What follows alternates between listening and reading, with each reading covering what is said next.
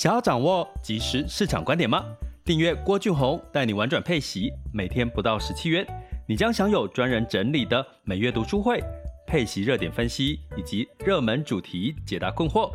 不论你想通过基金、ETF、美股或台股打造你的现金流收入，我们都能为您提供支持。点选资讯栏的订阅链接，了解更多。让我陪你一起投资理财。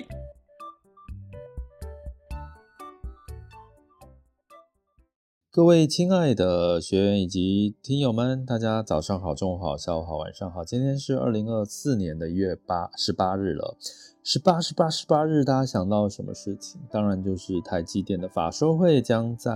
下午两点开始哈。那基本上呢，这个法说会基本上是这一次蛮关键的，因为没有太多利多哦。目前在一月份没有太多利多，那利空，坦白讲也没有太多利空。可是近期这个外资持续的这个呃卖多于买哈，因为这个选举过后哦，这个地缘政治的风险，我发现其实外资比国内。的投资人还要敏感，然后，所以当然就是在一个波动比较大的一个情况，所以台积电的这个表现、毛利的状况如何？目前机构看法可是各半，不过在反映在现在的这个呃，目前时间是十二点十三分，哈，这个股价的表现呢，应该都是比较是小涨的一个格局了，哈，因为毕竟是在观望的一个情势，哦。那这个小涨的格局呢，我先稍微来看一下哈，呃，是上涨了五十九点，好，台湾加指数目前这个台积电是上涨零点八六 percent，好，来到五百八十六块钱。那今天要跟各位聊什么呢？其实就是呃，我们刚刚在聊配息基金、配息 ETF 的时候，通常配息基金被被比较多人诟病，就是它的主动式的管理，所以它的管理成本比较高哈。那配息 ETF 相对来讲是属于比较被动式的管理，所以它的这个管理成本比较低。那台股的配息基金过去我们没有特别聊到，如果大家长期在听我们的频道的时候，我其实通常都会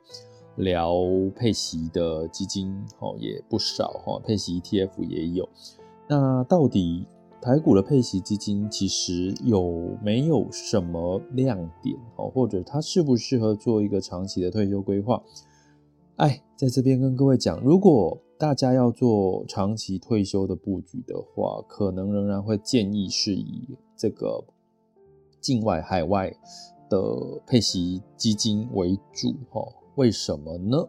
其实原因是在这个台股的主动式的配息基金里面，哈，它有一个比较大的一个情况，就是它的配息率目前哦，大概也是落在七到八个 percent 上下，哈，配七到八个 percent 就听起来诶不错啊，跟这个配息 ETF 其实旗鼓相当，哈。可是有一个状况，就是因为在这个台股 ETF 的配息。ETF 里面呢，有所谓的收益平准金，这收益平准金某种程度它可以抑制在这个不同时期的投入的资金的投资人呢，它的一个配息避免被稀释，所以它相对来讲它的配息的呃可预期跟稳定度其实是比台股的配息基金来的高，所以简单来讲，现在的台股的配息 ETF 有所谓的月配、季配跟年配。那目前哈，虽然说台股的主动式的基金，比如说举档，目前配息率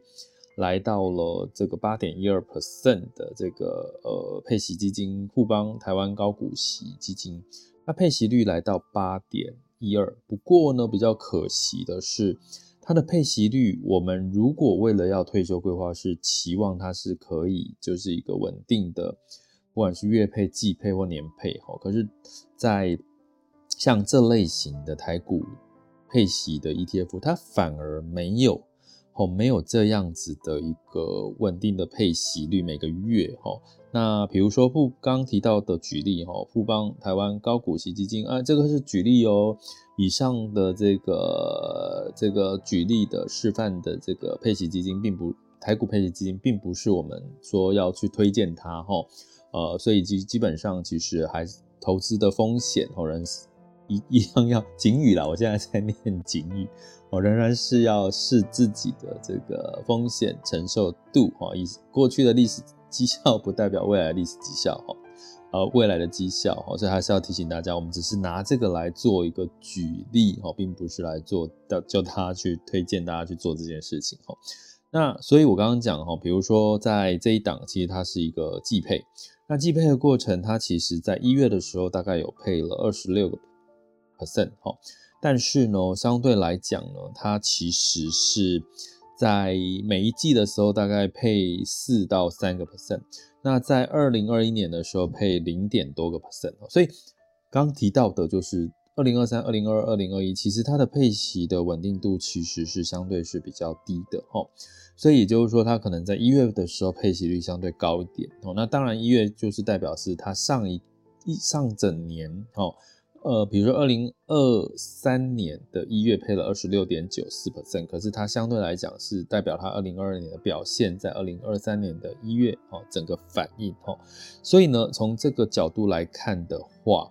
它不是一个可以预期稳定的持续的。配息的现金流，因为它的配息率是相对来讲是看它的这个绩效去做主动式的一些配息哈，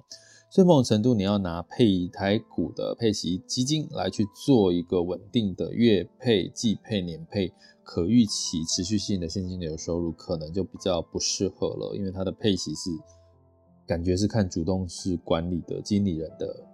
的这个策略了哈。所以呢，从这个角度来看呢，其实某种程度，我必须反而跟各位讲，如果以配息基金来讲，可能还是以这个境外全球型的，或者是它比较是这个股债配置的，它通常的配息月配的稳定度会比较高一点哦。那如果你要走台股，你对台股是比较有信心，反而在目前来看，整个方向趋势跟特色，台股的配息 ETF 可能相对来讲还比较。符合所谓的可预期跟持续性的这个现金流这个概念。那什么是可预期跟持续性现金流？就是我在二零二三年到今年二零二四年，我持续一直在提倡大家的 cash 行动的法则，也就是说持续的呃。大家未来希望能够长期稳健、提早退休，其实创造一个可预期而且是持续性的现金流收入，其实是相对来讲是非常重要的一件事情。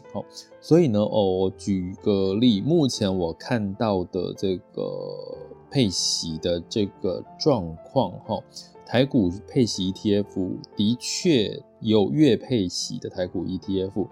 不过呢，它的配息金额是真的是没有，还没有到一个比较稳定的状况。也就是说，可能这个月它配息率是五趴，那下个月配息率是八趴，所以它的变动度，哎，真可惜。为什么啊？为什么？其实台股、台湾配息配息基金已经这么多、这么成熟了，可是为什么只有台股的配息基金呢？哦，反而是没有这样子的一个稳定。配息的一个状况，这是我觉得比较诟病的哈。那另外呢，我们刚刚提到哈，就是像刚刚举例富邦台湾高股息，那以它的近一年以来的绩效哦，大概是三十三个 percent，近一年就是近一年以来的绩效。所以你说某种程度，它其实是跟大盘比较贴近哦。大盘台湾的这个二零二三年的涨幅指数的涨幅比较贴近，所以它绩效也没有跟 ETF 来比的话，反而没有真正所谓的它比较贴近大盘，反而没有打败大盘的主动式管理的这个效果出来了哈。所以呢，这个部分我觉得在台股平心而论哦，其实我是非常。呃，就是我自己的配置里面有配息的基金，可是如果以台股配息基金，其实并没有符合我们在长期稳定持续现金流这件事情的特色。也许未来会有不同，但是我们就持续关注齁。那不过呢，台股的配息基金好像也都是近期才开始有这样子的一个潮流，就是 ETF 反而比较比较走在前面吼。配息台股的配息 ETF 到这个。呃，台股配息基金，可是目前看起来似乎有在慢慢的朝这个方向去进行了。可是，就像我说的，它的配息率的稳定度是最大的关键，还有它的主动管理所提所带来的这个阿法值 Sharp 值，就是它的主动管理所带出来的绩效特色，反而没有比累积型的台股基金来的那么的亮眼。哦，所以从这几点，我要跟各位讲，如果你要希望是当做你退休规划或提早退休的一个稳定现金流的来源，可能配息 ETF 会比配息基金来的适合。好，所以其实我很客观哦，我没有要去讲谁好谁不好，谁特别好谁不好，只是说从退休规划的角度，现在是配息 ETF 略胜一筹，而且绩效也没有比较特别的呃差别。哦，就是呃整体的状况。那当然有另外一个原因，就是在资金基金的规模，ETF 其实比较多，越来越多投资人去把资金投入到配息 ETF，它也会助长这些成分股。哦，那当然在另外在配息基金，它主要考验的是主动式管理经理人他的这个选股能力，所以略有各有不同。可是目前看起来，似乎台股的主动式的配的主动式管理里面的配息基金，并没有看到比较明显亮眼的这个绩效，哦，所以呢，这个部分就刚好最近目前有多少档呢？我给各位算一下，目前其实也不多，一二三四五六七七档，我目前比台股的主动式的配息基金大概有七档，大概它的换算总一年的配息率都落在七个 percent 上下，可是它比较可惜就是它的。配息率的每个月配息率的稳定度，还有它的配息这个操作绩效，主动式操作绩效并没有跟配息 ETF 有更大的亮点，甚至跟主动式累积型市值型的基金来讲，就不配息的那一类的台股基金来讲，它反而也更失色哦。所以呃，这个我建议台股的这个基金哦，可以把它比较偏向于卫星的配置哦，反而不是在。核心的配置的一个部分，吼，好，以上的资讯就提供给各位参考。这里是郭俊宏带你玩转配息，给你即时操作观点，关注并订阅我，陪你一起投资理财。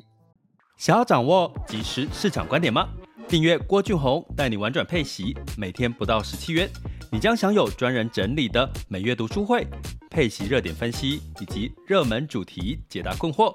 不论你想通过基金、ETF。美股或台股，打造你的现金流收入，我们都能为您提供支持。点选资讯栏的订阅连结，了解更多。让我陪你一起投资理财。